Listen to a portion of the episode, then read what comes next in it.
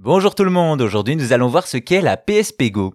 Si la PlayStation Portable a été un succès critique et commercial, ce n'est pas le cas d'une autre version qui elle a suscité beaucoup de colère pour peu de ventes, la PSP Go.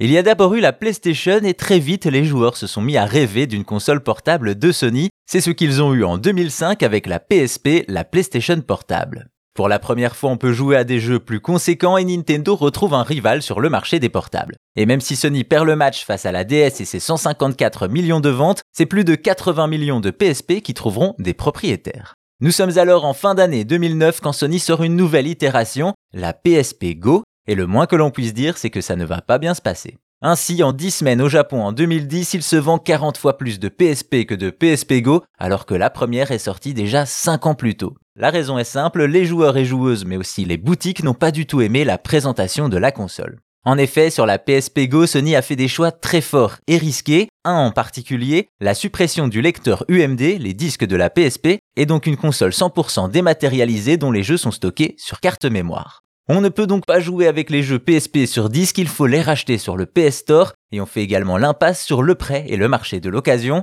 Les boutiques, elles, sont plus que réticentes à l'idée de proposer des consoles dont elles ne vendront pas les jeux. Pour parler de la console en elle-même, elle arbore un design qui rappelle le PlayStation Phone. On a donc un écran tactile qui coulisse pour laisser apparaître des boutons que l'on connaît très bien. C'est très plat mais on a tout de même un stick analogique. Malheureusement, l'ensemble est assez peu ergonomique. Enfin, on apprend également que les accessoires de la PSP originelle ne seront pas compatibles avec le modèle Go. Bref, la communauté du gaming va bouder complètement la console. Dès sa sortie, les ventes sont dérisoires et Sony tente d'inverser la vapeur à coup de promo, notamment en offrant des jeux à l'achat de la console, mais rien n'y fait, personne ne veut de la PSP Go.